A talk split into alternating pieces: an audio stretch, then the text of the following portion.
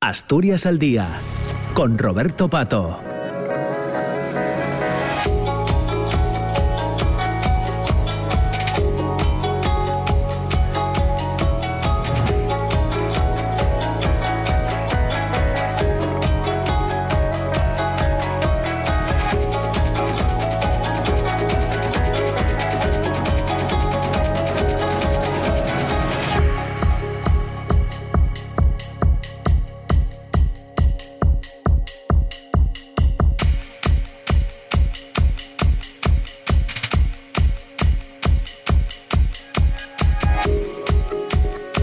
¿Qué tal? ¿Cómo está? Muy buenos días. Son las 9 de la mañana y dos minutos. Bienvenidos, bienvenidas. Comienza Asturias al día en este viernes 27 de, julio. Comienza Asturias al día. Ya saben que estaremos juntos hasta las 10 de la mañana en una primera parte y que continuaremos después del boletín de noticias de, de las 10. Hoy vamos a hablar en esa segunda parte de Asturias al día de una breve biografía que acaba de editar la Asociación para la Memoria de Gaspar García Laviana. Van a estar con nosotros José María Álvarez, que es el autor de, del texto, y también Chuso Álvarez, que como saben, ya estuvo más veces en el programa, participa es, eh, eh, participa en esta asociación, Asociación para la eh, Memoria de Gaspar García Laviana. Son los asuntos que hemos preparado para este día, para este viernes 27. Ya saben que hoy es el último programa de Asturias al Día en esta temporada y que retomaremos los programas eh, a partir del mes, de, del mes de septiembre, después del periodo de vacaciones. Así que para hoy hemos elegido un asunto que tiene que ver, como eh, tratamos de hacer cada día, pues con la, con la actualidad. Y en cierta manera nos adelantamos a, la actualidad y a lo que pueda ocurrir el próximo mm, día 9 de agosto, eh, que es el Día de los Pueblos Indígenas, y sobre esto va hoy el programa. Eh, los pueblos indígenas del mundo tienen una celebración el 9 de agosto. Eh, estos pueblos representan el 6,2 de la población, 6,2% de la población mundial, unos 500 millones de personas, y preservan el 20% de la masa terrestre mundial, que contiene el 80% de la biodiversidad mundial. Sin embargo, eh, representan el 15% las poblaciones más desfavorecidas y vulnerables. También tienen y representan una gran riqueza y diversidad, más de 5.000 pueblos distintos en 91 países que hablan aproximadamente 7.000 lenguas. El alto comisionado de la ONU para los Derechos Humanos insta a poner fin a la discriminación y la exclusión de las comunidades aborígenes durante una sesión del mecanismo de expertos sobre los derechos de los pueblos indígenas. Además, se refería este alto comisionado a la protección de sus derechos y la amplificación de sus voces como una parte esencial de la labor de derechos humanos. Durante su visita a principios de este año a Colombia, Ecuador, Venezuela y Kenia, Volker Turk se reunió con representantes de comunidades originarias donde tomó nota del impacto de las industrias extractivas sobre su medio ambiente y sus derechos, de la desposesión de tierras ancestrales y de la militarización de sus territorios.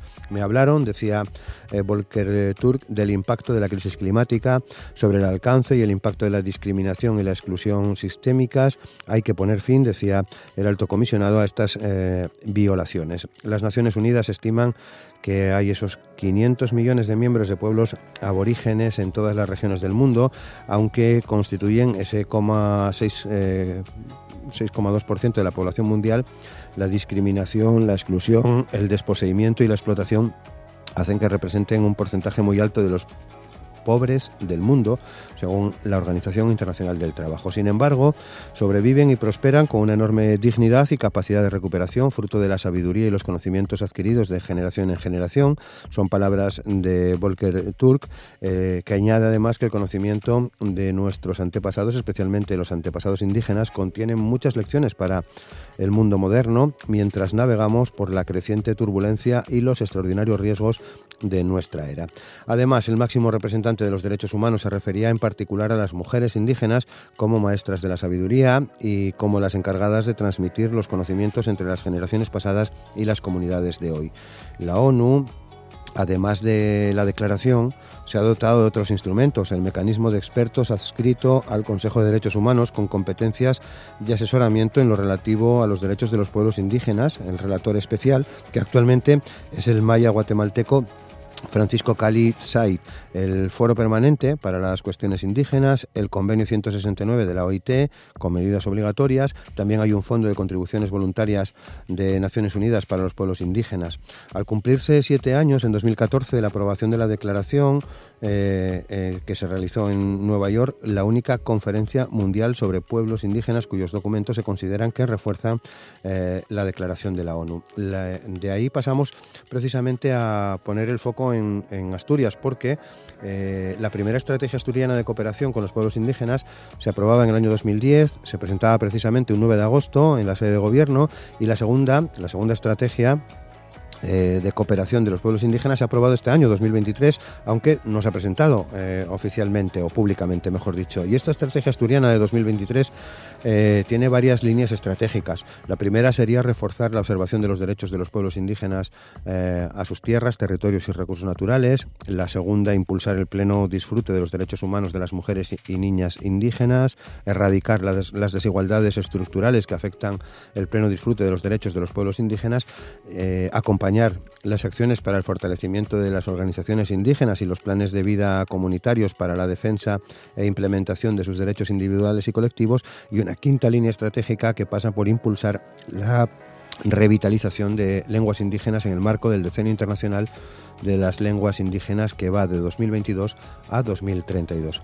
Hay algún detalle más que les eh, comento y que tiene que ver con esta información de hace apenas unas horas y es que el presidente de la COP28, Sultan Ahmed Al-Jaber, acudirá a la cumbre de la Amazonía que se va a celebrar en Brasil el 8 y 9 de agosto, según informaciones de, ayer eh, jueves. Esta información se conocía a partir de una conversación telefónica entre el mandatario eh, brasileño Lula da Silva y su homólogo de Emiratos Árabes eh, Unidos, Mohamed eh, bin Zayed. Los dos líderes hablaron, según un comunicado del Ministerio de Relaciones Exteriores de Brasil, sobre los desafíos provocados por el cambio climático, la protección eh, al medio ambiente y la transición energética. De igual manera, abordaron otros asuntos que van a ser debatidos durante la COP28, la Conferencia de Naciones Unidas sobre el Clima, prevista para finales de año en Dubái. Al-Jaber, que dirige la petrolera paraestatal de su país, además de presidir la COP28, y Lula da Silva, que está detrás de la cumbre de la Amazonía, se conocieron en junio en París, cuando el mandatario brasileño participó en un evento de combate a la crisis climática. La cumbre va a reunir en la ciudad de Belén a representantes de los ocho países suramericanos con selva amazónica, Bolivia, Brasil, Colombia, Ecuador, Guayana, Perú, Surinam y Venezuela, así como a enviados de países africanos y asiáticos con grandes bosques tropicales como pueda ser eh, Congo eh, e Indonesia. Lo que queremos eh, es decirle al mundo lo que vamos a hacer con nuestros bosques y lo que el mundo tiene que hacer para ayudar, porque prometieron 100.000 millones de, dólares en 2009 y hasta ahora no salieron. Son palabras de Lula da Silva esta semana sobre el objetivo de la cumbre de la Amazonía, una apuesta además personal de, de, Lula da Silva. Pues para hablar de todos estos asuntos, hoy están con nosotros Ana Andrés Abranedo, que es la presidenta de la CODOPA, de la Coordinadora de Organizaciones eh, al eh, Desarrollo. Va a estar está también con nosotros en, el estudio Morgan, que es eh, un refugiado colombiano que está pasando, va a pasar, ya lleva aquí un par de meses más o menos y, y estará casi hasta final de año en Asturias. Y también va a estar con nosotros Javier Arjona, que forma parte de Sol de Paz Pachacuti.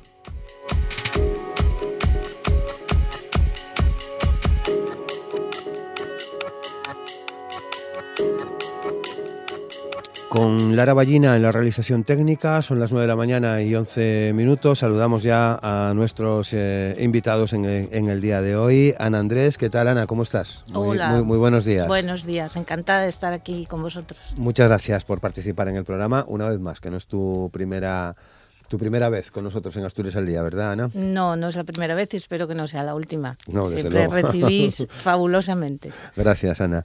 También está con nosotros Morgan, eh, ¿Qué tal, Morgan? ¿Cómo estás? Hola, hola, muy buenos días. Muchísimas gracias por, eh, por, esta invitación. Claro, llevas un par de meses aquí, más o menos. ¿no? Sí, ya casi tres meses. Casi tres. ¿Y, es tu segunda participación en el programa? Sí, la segunda participación ha sido muy buena. la verdad que, que, está bien. Bueno, recordamos, Morgan, que tú eres, eh, eres colombiano, que eres uno de los líderes eh, juveniles de Colombia, que estás aquí en ese programa de protección que se desarrolla en, Asturias, que estás amenazado, eh, que tu vida está en riesgo, que corre peligro y bueno, llevas aquí mm, al menos descansando, no sé si físicamente seguro, no sé si mentalmente también o todavía pensando en tu país, lógicamente, y en tu trabajo en Colombia, ¿no? Claro, todavía tengo esos pensamientos eh, de lo que ocurre en mi país y en el tema de la transición hacia la paz. Eh, lo que uno más está ahí constantemente pendiente a ver cómo va en el camino hacia la paz, que es lo más importante para todos los colombianos en ese momento. Claro. Em, eh, como digo, eres uno de los líderes de la juventud colombiana, muy pegado a la realidad afro en, en tu país, ¿no? Sí, mi, comunidad es afrodescendiente eh, palenque, es ahí pega muy, muy, muy pegado a los pueblos indígenas que quizás compartamos muchas cosas en común. Bueno, y nos falta saludar a Javier Arjona, que está eh, hoy al teléfono. Javier, ¿qué tal? ¿Cómo estás? Buenos días.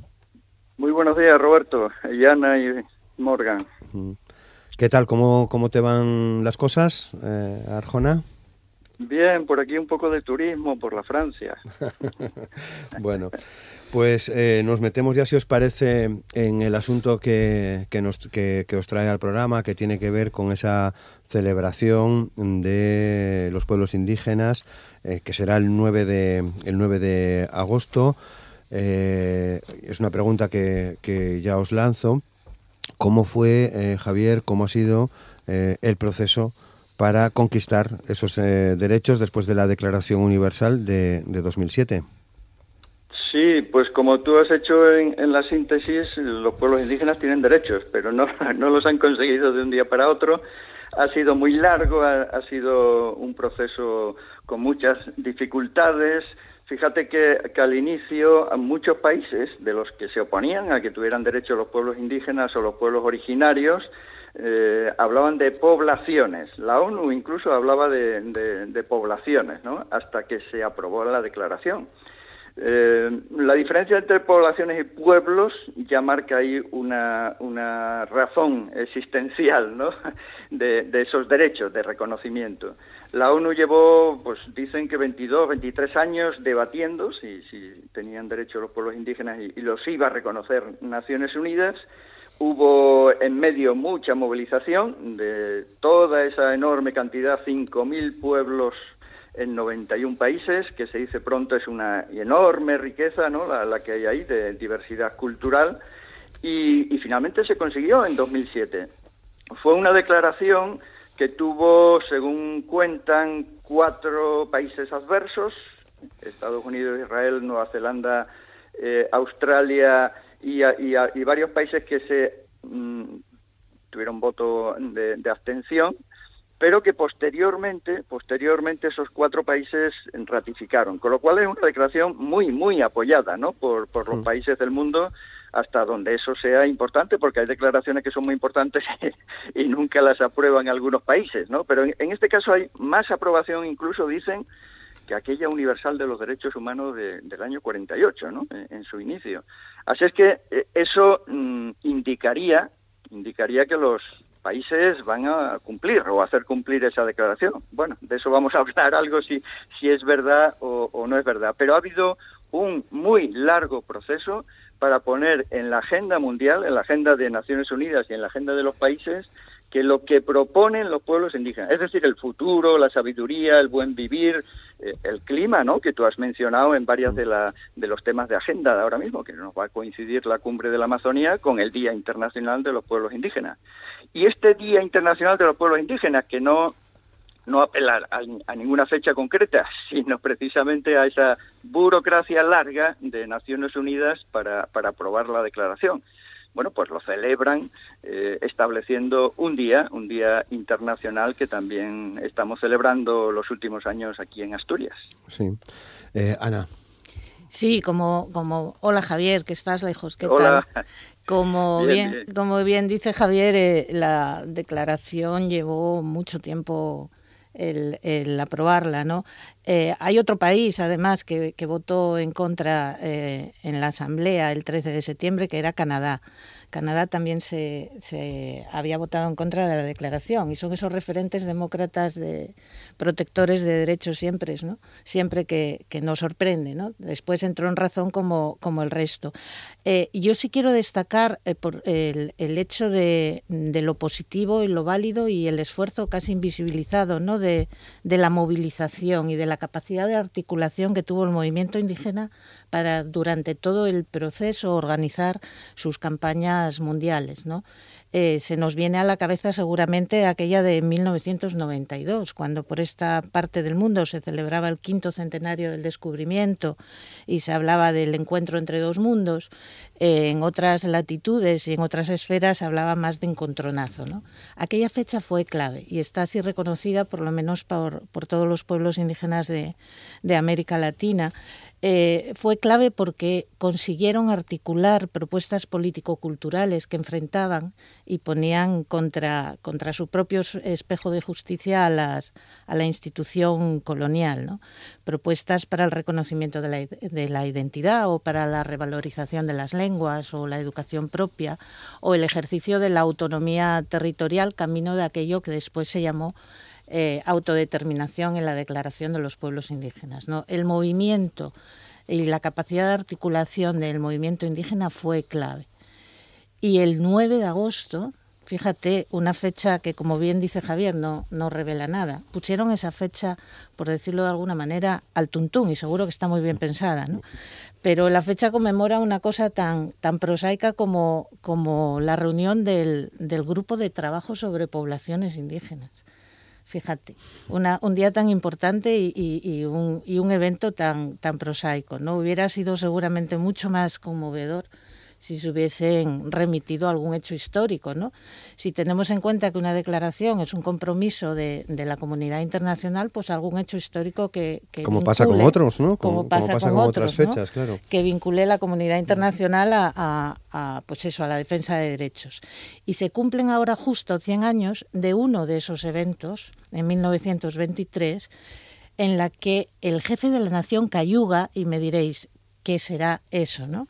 Pues si os digo que era un iroqués, seguro que nos suena más por las películas bueno, del oeste. ¿no? Te, te, vas acercando ya. Entonces el jefe de la nación Cayuga, en representación de las seis naciones de la Confederación Iroquesa en 1923, emprende una misión que es la de salir de Canadá, que era donde, donde estaba su, su pueblo, y llegar hasta Ginebra, Suiza. ¿A qué? Pues a una conferencia, a una reunión de la Sociedad de las Naciones. Esa Sociedad de las Naciones es lo que hoy es la Organización de Naciones Unidas. ¿no? ¿Y para qué iba? Pues para que se le reconociera la soberanía ¿eh? de, de, los iroqueses. Por supuesto, la Sociedad de Naciones le negó la participación y se le cerraron todas las puertas. Hay unas fotos hermosas en internet de toda esa de todo de todo ese trayecto y de todo de toda esa ese evento, ¿no? Pues qué bonito que eso fue un 6 de agosto, el Día de los Pueblos Indígenas fuera en ese conmemoración día, ¿no? de, de, ese día, ¿no? En cualquier caso, el, el, jefe de la Nación Cayuga escribió una carta al secretario general de, de, aquella Sociedad de Naciones que se puede mirar en Internet, que se llama La apelación a la justicia del piel roja y que, y que desde luego recomiendo. ¿no? En cualquier caso, la fecha, eh, la fecha es el 9 y, y desde luego eh, es motivo para celebrar y es motivo para celebrar la resistencia y para también visibilizar las necesidades de, eh, que presentan la, los pueblos indígenas y que desde luego hay que, hay que solucionar. Cada año lleva un lema. Este año es el, el lema de la juventud indígena como, como, agente, como agente de cambio. ¿no? Eh, desde luego, mmm, los pueblos indígenas confían en, el futuro a través de, sus generaciones más jóvenes y del rol que están desempeñando en, la acción climática y, y, también en la movilización por la, por la justicia. Hasta el punto que han hecho coincidir en Naciones Unidas también el segundo foro global sobre juventud indígena este año. ¿no? Y va a ser en Roma y va a ser en octubre y está auspiciado por la FAO. ¿Qué nos indica esto? Pues que la Agencia Alimentaria de, de Naciones Unidas eh, entiende la urgencia de atender la relación entre crisis climática y sistemas alimentarios y la capacidad que tienen los pueblos indígenas para, para ofrecer soluciones al hambre ¿no? y, a, la destrucción de los sistemas alimentarios que han mm. ido alimentando la comunidad internacional eh, la historia. Así que el 9 de agosto vamos a celebrar y en octubre vamos a atender lo que la juventud indígena nos proponga desde Roma. No sé si eh, eh, vais a hacer actos en Asturias el 9. El 9 de agosto hay una actividad programada ya el, en el Paseo Begoña a las, 9, a las 7 de la tarde, o sea, a las 19 horas. Lleva haciéndose aproximadamente 15, más de 15 años, 15 o 18 años aproximadamente, la convoca Sol de Paz Pachacuti y ahí habrá una muestra de bailes y de intervenciones de, de personalidades asturianas, artistas asturianos y, desde luego, pues eso, mucho color y, buena música. En Jingua. Ah. En Jingua algo se dirá. Eh, bien, eh, Morgan, ¿cómo recibes tú eh, esta, esta conmemoración, este Día de los Pueblos Indígenas del próximo 9 de agosto? Bueno, a los compas indígenas que vivimos muy cerca en territorios muy parecidos, bueno, el eh, 19% de, la, de las personas víctimas de conflicto armado en Colombia son indígenas y, eh, y, en el año pasado los más afectados fueron la población juvenil indígena del territorio en Colombia. Y, es muy importante que en este sentido lo que dice la compañera Ana es que esa estigmatización que han tenido hacia los pueblos indígenas, sabiendo que compartimos y ellos comparten su tradición, hay cuidado del medio ambiente y hay cuidado de la Amazonía colombiana y Amazonía en todo el mundo, Amazonía en todo el sur donde la comparten también ellos son los salvaguardas de los pueblos, ¿no? de la naturaleza, de la, del cuidado de los mares, de los ríos. Y también esa estigmatización que han tenido hacia ellos ha sido un poco dura y ellos han tenido una lucha constante que los caracteriza a los, a los pueblos indígenas, de su lucha de no rendirse, de seguir adelante, de la resistencia. Y también podemos notar que en Colombia eh, en el 2020, eh, ahorita lo que ya es 2023, han asesinado 16 indígenas. Y eso, eso marca un, pues, un trascendente, ha sido mucho más que el año pasado. Entonces, eh, nosotros lo que compartimos con ellos es usar cómo, cómo involucrar más allá el paso hacia la, hacia la liberación, en ese sentido, hacia la protección de los pueblos, ¿no?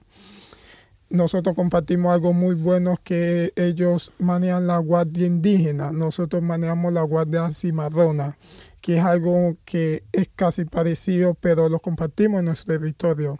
Y es tanto así que lo, las poblaciones indígenas cada vez es más pequeña, porque la, la civilización, como lo dicen, la, la, urbanización ha entrado mucho más los pueblos indígenas, la tala de árboles, la ganadería, y eso afecta mucho la alimentación de las comunidades en los territorios como afro, afroindígenas. Bueno, avanzamos un poco más. Claro, eh, para vosotros será una pregunta obvia, ¿no? Pero seguro que podemos despertar alguna alguna reflexión en, la audiencia de la radio pública. Mm, eh, me refiero a lo que aportan eh, los pueblos indígenas al mundo actual, Ana. Bueno, lo que está claro es que necesitamos a los pueblos indígenas para para hacer un mundo mejor. No, es imposible prescindir de ese 6.2% que decías antes de la población mundial. Yo si tuviera que decir algo en, relación al aporte, pues eh, bueno, las enciclopedias están llenas de aportes de, de los pueblos indígenas, ¿no? Pero bueno, podría decir dos. Uno es el, el potencial del, del, saber indígena, ¿no?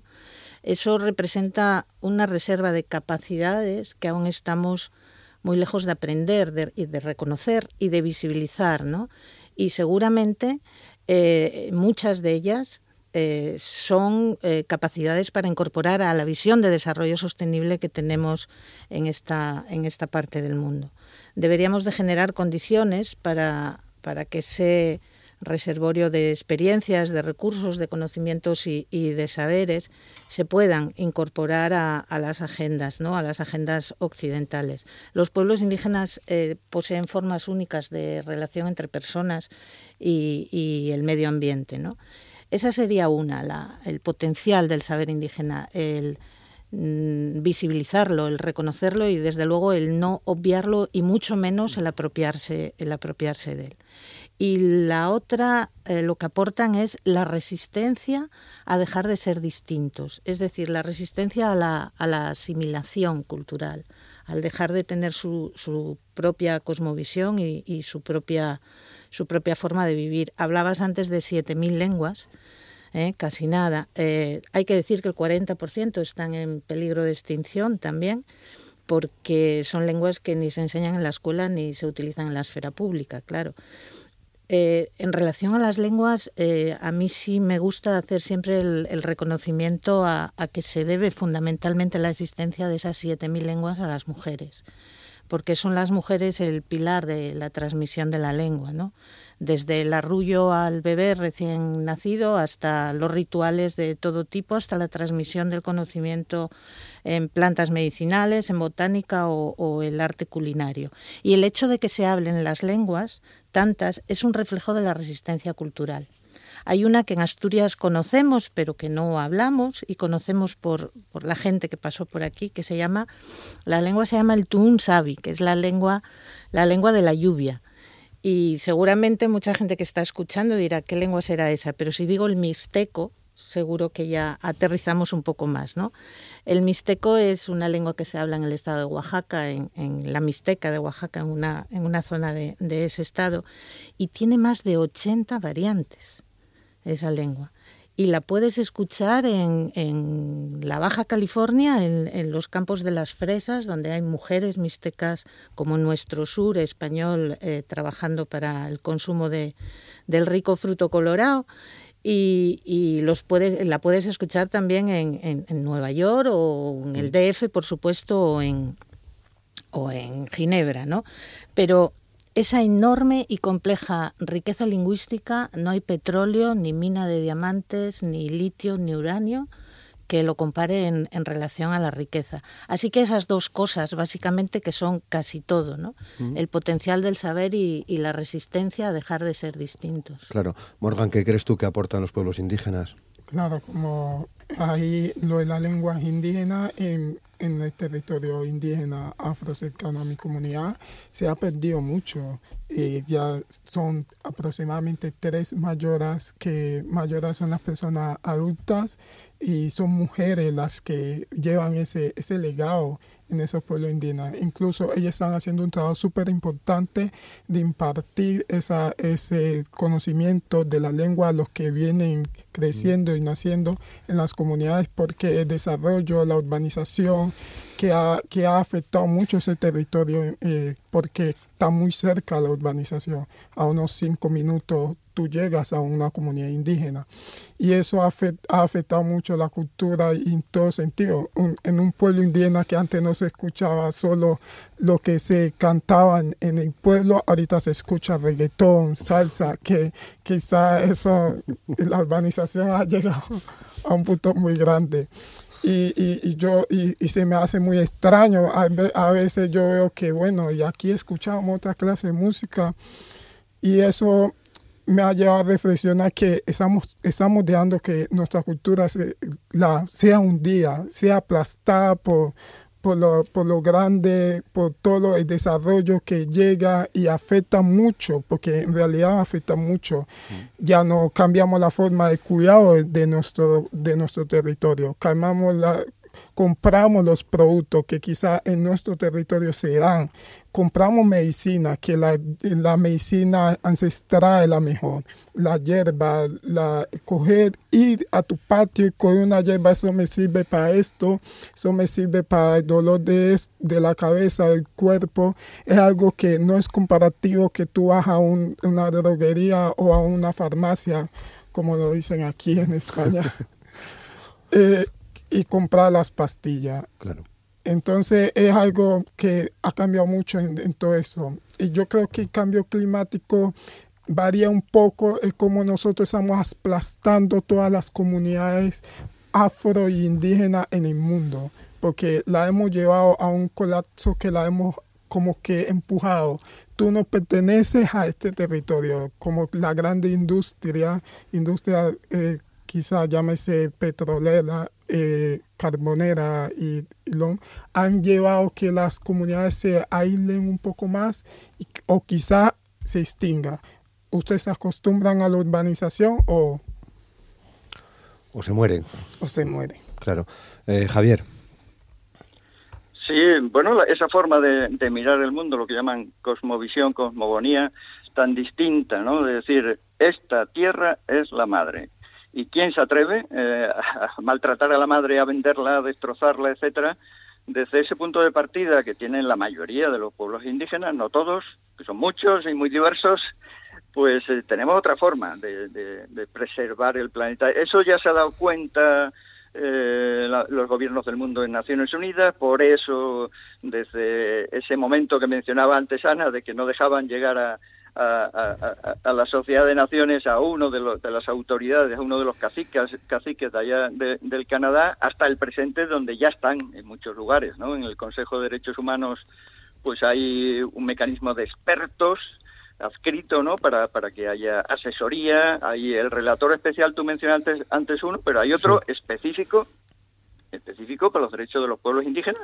No es que tenga mucho personal, porque una vez Ana eh, en el foro de Avilés, el foro solidario de Avilés, habló, habló con él y, él nos contaba, pues aquí apenas tengo una persona a media jornada, ¿no? Pero, pero es una persona muy prestigiosa, Francisco Calizay, que, es el relator designado por Naciones Unidas, es de origen maya, de, de, Guatemala, y hace también recomendaciones en el sentido de lo que deberían hacer eh, los, los gobiernos del mundo para cumplir la, eh, las leyes, las normas internacionales que, ya están aprobadas y que Mm, en buena medida recogen esa cosmovisión, eh, esa cosmogonía, esa forma de ver el mundo que es la que supuestamente nos va a ayudar también a combatir el, cambio climático, el desastre climático, la emergencia climática en estos momentos. Se está dando cuenta, el mundo se está dando cuenta los gobiernos del mundo, porque ya hace falta también tener una mirada cercana, ¿no? Son muchos años de, que lo están proponiendo. Bueno, se están dando cuenta ahora,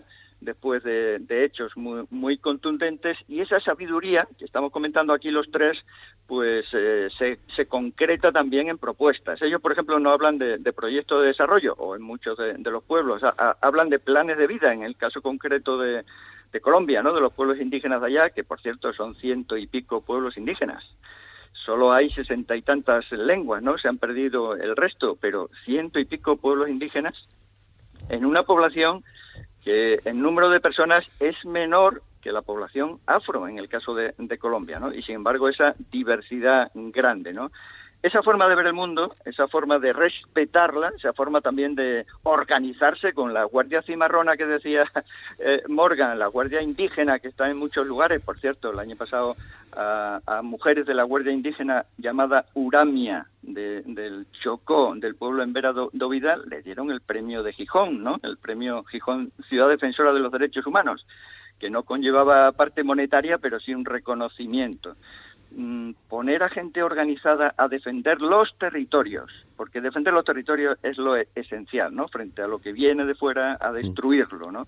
Y defenderlo al cuerpo, defenderlo sin armas, defenderlo pues con, con toda la población de forma de forma colectiva es un aporte invaluable que nos hacen al, resto del mundo para ver si conseguimos detener el destrozo del medio ambiente y, proteger a esta Pachamama que dicen en, en Quechua y Aymara o, o, la Madre Tierra. ¿no? Bueno, yo creo que en Asturias tenemos eh, cierta, cierta suerte de contar con organizaciones eh, que trabajan por la cooperación el desarrollo desde, bueno, desde hace ya muchísimos años, eh, puede ser vuestro caso, Ana y, Javier, y sobre todo esa oportunidad de conocer de primera mano. Hoy eh, está con nosotros Morgan, es la segunda vez que está con nosotros en el programa, porque no hay, no hay ningún tipo de, de, mediatización en sus, en sus palabras, ¿no? Lo, lo, estamos escuchando en directo y, creo que ese, e, e, ese conocimiento que nos aportan, bueno, a, mí por lo menos me lleva alguna, alguna reflexión. Es importante ese trabajo que se hace. Quizás seguramente me vas a decir que no todo lo reconocido que, que debería, en lo que también estamos, estamos de acuerdo, pero Dicho esto, está claro que muchas organizaciones asturianas, Ana, eh, han tenido, tenéis relación con pueblos indígenas. De hecho, mencionábamos eh, además esa estrategia asturiana de cooperación con los pueblos indígenas de este año, de, 2023, que todo el mundo puede consultar en la, en la web, aunque no se haya presentado, digamos, oficialmente. Yo esta mañana la, la, he visto, he estado trabajando sobre ella. ¿no? Eh, es, es, es, importante y, y, desde, vuestro, desde vuestro punto de vista, ¿Cuál es el cometido? ¿Qué desarrollo debería de tener esta, ya centrándonos, por ejemplo, en, esta estrategia del año 2023? Pues sí, como, como bien dices, para lo pequeñín que es este territorio, Asturias, los vínculos y la relación histórica con otras latitudes, básicamente América Latina y Caribe con población indígena y, originaria es importante. ¿no? De hecho, gracias a eso, en su día se consiguió que la cooperación asturiana destinara al menos un 5% de los recursos que destina la convocatoria de proyectos para proyectos que colaboren con, los pueblos indígenas.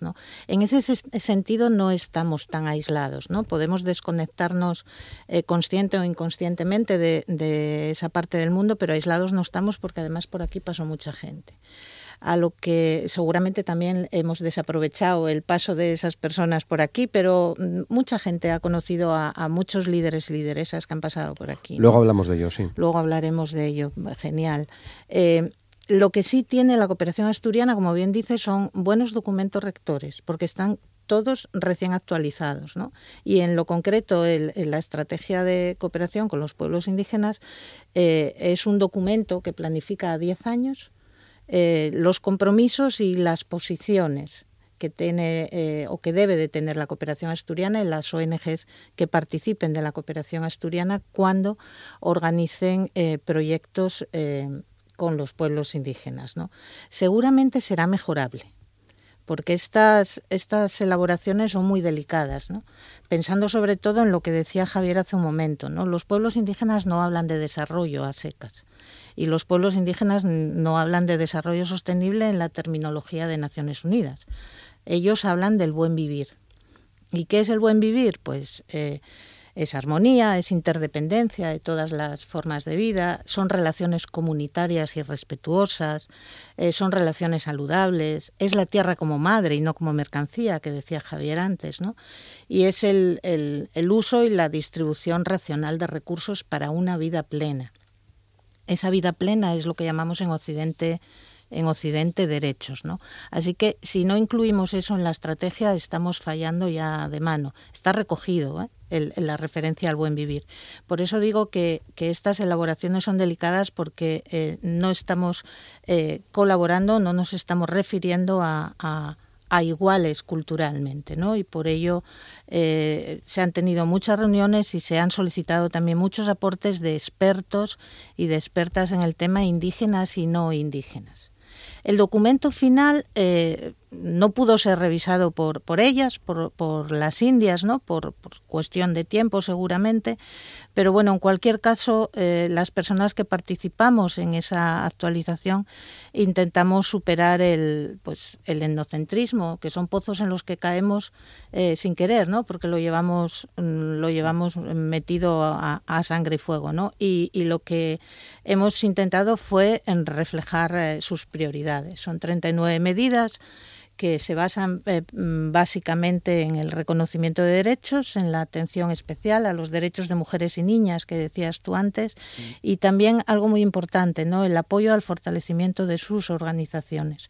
Una organización fuerte es una organización que hace incidencia y es una, es una organización que defiende derechos del colectivo. Está sin presentar el documento porque se aprobó en Consejo de Cooperación pues como 10 días antes de las elecciones municipales. Vale. Entonces, seguramente tocará el, otro día. El otro día. seguramente tocará tocará presentarlo ahora en cuanto el gobierno esté conformado y, la agencia de cooperación que es el responsable institucional de ello, pues, pues esté establecida para los próximos cuatro años. Ahora, eso sí, una vez presentada, eso es una hoja de ruta que hay que implementar en los próximos diez años, porque la estrategia anterior era muy buena también, pero no se, no se organizó ni se implementó en, ni en su totalidad ni en, ni en la mitad. ¿no? Y para implementarla hay que mm, poner encima de la mesa los, los recursos adecuados. Si puedo meter una cuña de economía, la, la meto ahora mismo. ¿eh? Me consta que en el acuerdo de gobierno del PSOE de convocatoria por Asturias hay un párrafo destinado a la cooperación. Y me consta que, ese párrafo dice que van a hacer un esfuerzo eh, y se van a comprometer a cumplir el sexto plan director de la cooperación, especialmente atendiendo especialmente a la parte presupuestaria. Eh, por ese lado que se cumplan los acuerdos, ¿no? porque así podremos implementar la hoja de ruta de, la estrategia asturiana. Mañana se conocerá el gobierno, por cierto. Genial. Eh, Javier.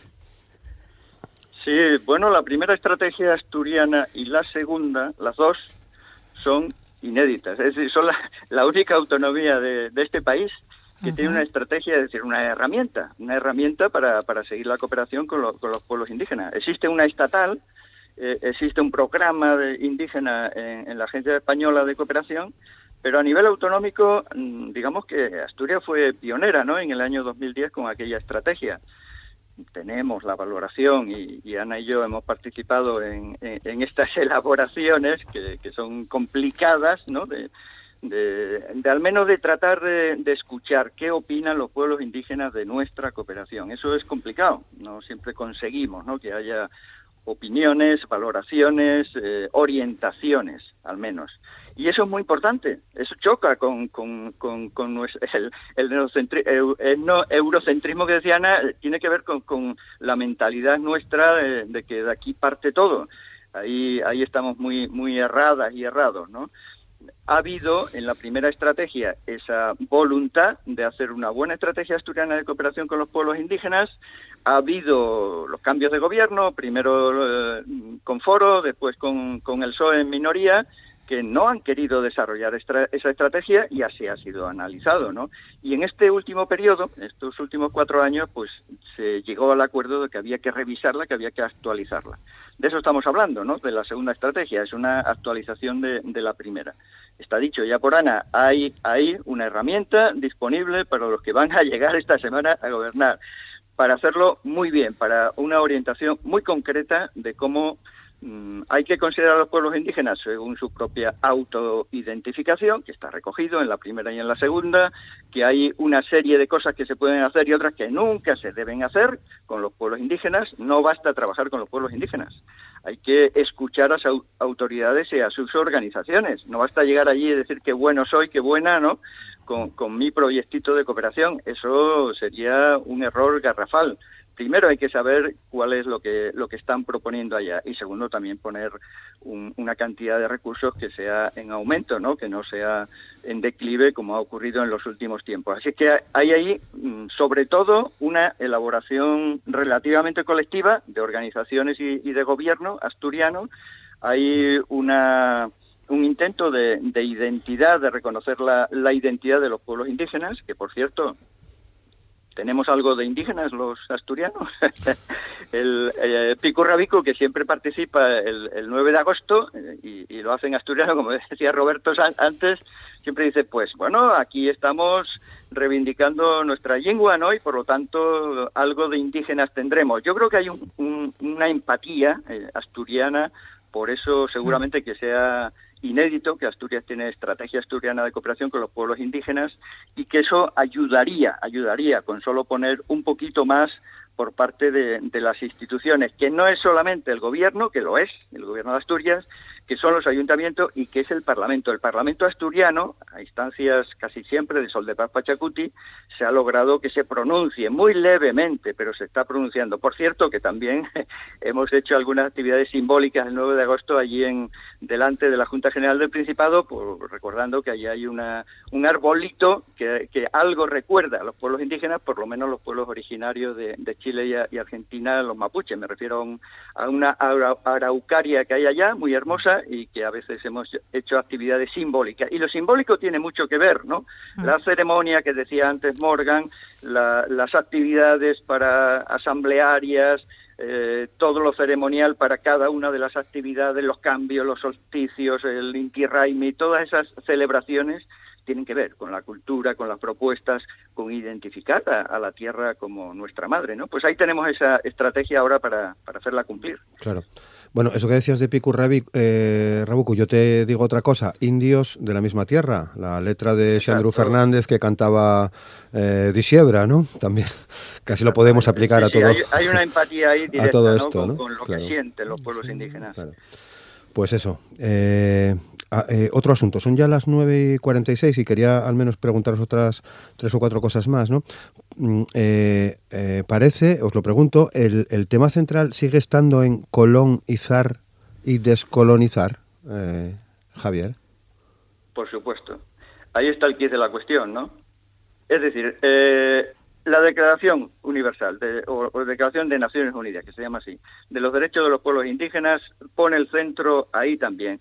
Pero la realidad, una cosa es el papel y otra cosa es la realidad de los pueblos indígenas, está centrado en si seguimos yendo allí a sacar lo que podamos, sin contar con sus derechos, con que tengan derechos, o si primero les vamos a preguntar. Y ahí está el tema central que defienden ellas y ellos desde hace de toda la vida, ¿no? La consulta, la consulta previa, libre, informada y consciente, que así se llama el terminito, ¿no? Eh, pedir permiso para entrar a su casa, algo tan elemental, pues está arreglado, está establecido, pero no lo cumplen las grandes empresas y muchos gobiernos. Ahí está el tema central, es decir, si, si seguimos eh, sacando materias primas eh, como si no hubiera un mañana, eh, es decir, dando ya por terminada la existencia de este planeta o al menos de las personas, o si tenemos en cuenta cómo ellas y ellos tratan a la madre tierra y en todo caso si nos permiten o no que entremos allí a, las empresas. recuerda que hace 15 días hablamos, por ejemplo, del Yasuní, ¿no? Sí. Esa consulta eh, más oficializada que va a haber el 20 de agosto en el, en el Ecuador, para si se deja o no el petróleo debajo de la tierra. Hay otras experiencias en el mismo sentido. Sarayaku, Sarayaku también en Ecuador, también en, la Amazonía. Resulta que hicieron una lucha tremenda esta comunidad quichua que, emigró, digamos, de, de las alturas a, la selva hace muchos cientos de años y consiguió derrotar a varios gobiernos, no solo a uno, sino a varios, ¿no? Y, y, incluso ya habían hecho una exploración. Exploración quiere decir que habían metido pentolita Ah, mm, por toneladas en muchas zonas ¿no? de aquella selva. Ahora están en la pelea de si esa pentolita hay que sacarla o no. bueno, pero en todo caso lograron paralizar una obra desmesurada que iba a destruir la selva. Hay otras experiencias similares. En todo caso es pedirles permiso, la consulta, la consulta. De ahí va eh, la, la relación que podamos tener como empresas o no está saliendo, si, si, nos da tiempo a hablar algo de la Amazonía, está saliendo un informe ayer o anteayer donde de los cinco bancos más importantes que están destrozando la Amazonía, dicen ellos invirtiendo, pues señalan a uno de los nuestros, al Banco Santander, ¿no? Está en el quinto puesto. Es decir, haciendo inversiones para destruir la Amazonía y en todo caso vulnerar su propia propaganda de que están cuidando el medio ambiente. Por ahí va la cuestión central, por ahí va la resistencia de los pueblos indígenas a detener esa, esa entrada ilegal y, destrozadora a, los territorios indígenas. Por ahí va el que haya guardias indígenas, guardias cimarronas, guardias campesinas que tratan de controlar el, territorio. De ahí va el premio que el Gijón le entregaba el año pasado a las mujeres en Vera do Vida, es decir, en Vera de los Ríos, allá en el Chocó, una, una selva hermosísima que tuvimos el honor de, visitar recientemente, ¿no? La delegación asturiana. Eh, Morgan, ¿qué te dicen a ti estos términos? Colonizar, descolonizar. Bueno, eh, lo que me viene a la palabra es que la historia siempre la escriben los ganadores, los que, los que ganan la batalla, ¿no? Y, y a nosotros siempre nos han indicado que la, la, historia siempre ha sido como está en el papel. E incluso nosotros no nos hemos comido ese cuento. Nosotros decimos aquí sucedió algo porque es porque hemos cambiado de una forma de la noche a la mañana que quizás yo sea aún menor de la historia, pero siempre me ha gustado como investigar más allá investigar más allá porque yo tengo esa condición, esa convicción en mi cabeza que, que algo ocurrió en, esa colonización. Todo no fue color de rosa como lo dicen los libros. Y ahí estamos en, en, la lucha de reivindicar nuestros derechos como afro y también como indígena, porque los derechos es los derechos son fundamentales es lo fundamental porque eh, ahorita se están violando mucho los derechos y por, por eso la resistencia de los pueblos afroindígenas aún es mayor en, esta, en estos años, en, en estos siglos, que los, los años anteriores. Claro. Eh, Ana. Sí, completamente de acuerdo con los dos, con, con, lo que apuntaba Javier y con lo que apunta ahora, ahora Morgan, ¿no? Eh, desde luego, lo del colonialismo es, el callo que parece que no quieren que, se pise nunca. ¿no? Acaba de terminar la cumbre de, la UECELAC y en la declaración final los socios europeos no han querido introducir el término colonialismo en la redacción de la declaración final. Comerse el cuento, como dice, como dice Morgan. Para relacionarse con los pueblos indígenas hay que descolonizar la mente y descolonizar la cabeza. ¿no? Y para eso hay que dejar de comerse en cuento, el cuento y, someter a revisión todo aquello que seguramente nos han contado algunas cosas eh, fantásticas y otras que seguramente no lo son tanto. En ese sentido, hay un libro que está recientemente traducido al, al castellano, que es de Charles Mann, que es un periodista estadounidense, un periodista científico que se llama 1491, una historia de las Américas antes de Colón. Ese, ese libro nos cuenta la, complejidad civilizatoria de los pueblos indígenas, las verdaderas dimensiones de su población, el desarrollo de sus infraestructuras y lo que es ahora mismo actual, su capacidad para intervenir de forma determinante sobre la naturaleza al tiempo que participaban de su equilibrio metabólico, ¿no? Descolonizar la mente con a través del conocimiento y las lecturas ahora en verano son fantásticas. Desde luego, eh, desde luego, desde luego que sí. Bueno, nos quedan seis minutos. No nos va a dar tiempo a hablar de la cumbre de la Amazonía que está prevista para el 8 y el 9 de agosto, pero seguramente que tendremos ocasión de hablar de los resultados que tenga que tenga esta cumbre ya entrados en el mes de, de, septiembre. Sí tengo unos minutos, Ana, para recordar, como decíamos antes, a recordar y citar algunas de las personas o personalidades indígenas que han tenido una relación intensa con nosotros, con Asturias. Pues son la mm, necesitamos más de seis minutos, seguro, para contarlas todas, ¿no? Pero mm, resumiendo, y si me tengo que quedar con alguna, por decir algo, ¿no? Yo, yo me quedo con las con las primeras indígenas que, que conocí y que visitaron Asturias, que eran indígenas de, de, Oaxaca, mixtecas y también alguna de Chiapas que pasó más tarde. ¿no? Soledad Ortiz, por ejemplo, que es una maestra eh, madre sola, defensora de derechos, que se enfrenta al más variado racismo, el clasismo y el machismo, ¿no? al interior de su comunidad y, fuera de ella. Es una de las lideresas que defienden el territorio de Oaxaca frente a ese extractivismo colonial. Y, por citar también a, un compañero, podría decir eh, Prócoro Pascual, también mexicano del Consejo Indígena Popular de Oaxaca, que se enfrentó a varias amenazas de muerte por defender la comunidad frente a los intereses madereros. Y si queremos a alguien más famoso, Evo Morales estuvo sentado en la silla que yo me siento muchas veces en, en Gijón. y, bueno, muy poco antes de, ser presidente, además. ¿no? Eh, y por decir las últimas ya en 30 segundos, tres mujeres de, de, la Asociación Nacional de Mujeres Rurales Indígenas Anamuri de Chile, que además fueron premio Derechos Humanos del, Gobierno de Asturias eh, el año pasado. Ellas están construyendo el feminismo campesino y popular que seguramente es muy válido para, para compartir en esta parte del mundo también. Desde luego, Javier, en un minuto. Sí, bueno, recordar que Soledad Ortiz, nuestra querida Sole, estuvo pasando mucho frío en la Viana, porque tuvo una actividad allá y había nevado aquí aquel invierno y venía de la tierra caliente, ¿no?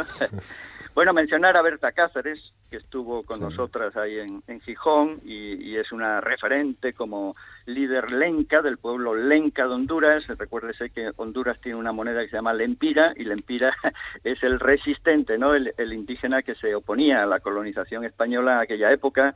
Lolita Chávez es una mm, maya de Guatemala que, que estuvo en Gijón, pero estuvo de forma virtual porque estaba en ese momento bastante escondida, le dieron varios premios también en el País Vasco. Y de otro ámbito, Beatriz Pichi Malén, que es una artista mapuche, una cantora y una rescatadora de, de las culturas de, los pueblos mapuche y otras muchas. ¿no? Nina Pacari no solamente estuvo con nosotros, también estuvo en el RIDEA con, con, otras instituciones porque había sido jurista, había sido ministra de Exteriores del Ecuador y es del movimiento indígena también de los quichuas. ¿no? O Moira Millán, también del pueblo mapuche de, de, la Argentina. Han pasado muchas mujeres por, por diversas actividades del gobierno y, y, nuestros, pero también eh, uno, un señor que una semana después de, hacer un concierto con nosotros en tiempo de pandemia debajo de un roble ahí en la, en, la Plaza de La Habana de Sison, el Icura Chigualá recibía el Premio Nacional de las Letras de Chile. Mm. Primera vez que un mapuche recibía este premio, ¿no? Y tuvimos el honor de escucharle una semana antes. Mm, estaría la duda, por, por, por aumentar un poco la, lo último, el análisis Sí, de si en el Kurdistán, por ejemplo, son, eh, son indígenas o no, ¿no? Esa población tan grande. Mm. Si hay indígenas en Palestina, es decir, ampliar un poco la mirada ¿no? de, los derechos de los pueblos indígenas en varias latitudes. Muy bien, lo dejamos aquí. Eh, volvemos eh, eh, a hablar ya entrado el mes de septiembre. Javier Arjona, muchas gracias. Muchas gracias, un abrazo y que vivan los derechos de los pueblos indígenas. Mm. Ana Andrés, muchas gracias, Ana. Gracias, gracias a ti. Y Morgan, muchas gracias, Morgan. Muchísimas gracias. Suerte. Ahora las noticias de, las 10 en un par de minutos. Eh, nosotros volvemos después del boletín de noticias eh, contándoles ya eh, detalles de esta pequeña biografía de Gaspar García Laviana firmada por José María Álvarez, que estará con nosotros acompañado de Chuso, Chuso Álvarez que forman parte de la Asociación por la Memoria de Gaspar García Laviana. Hasta un momento. Gracias.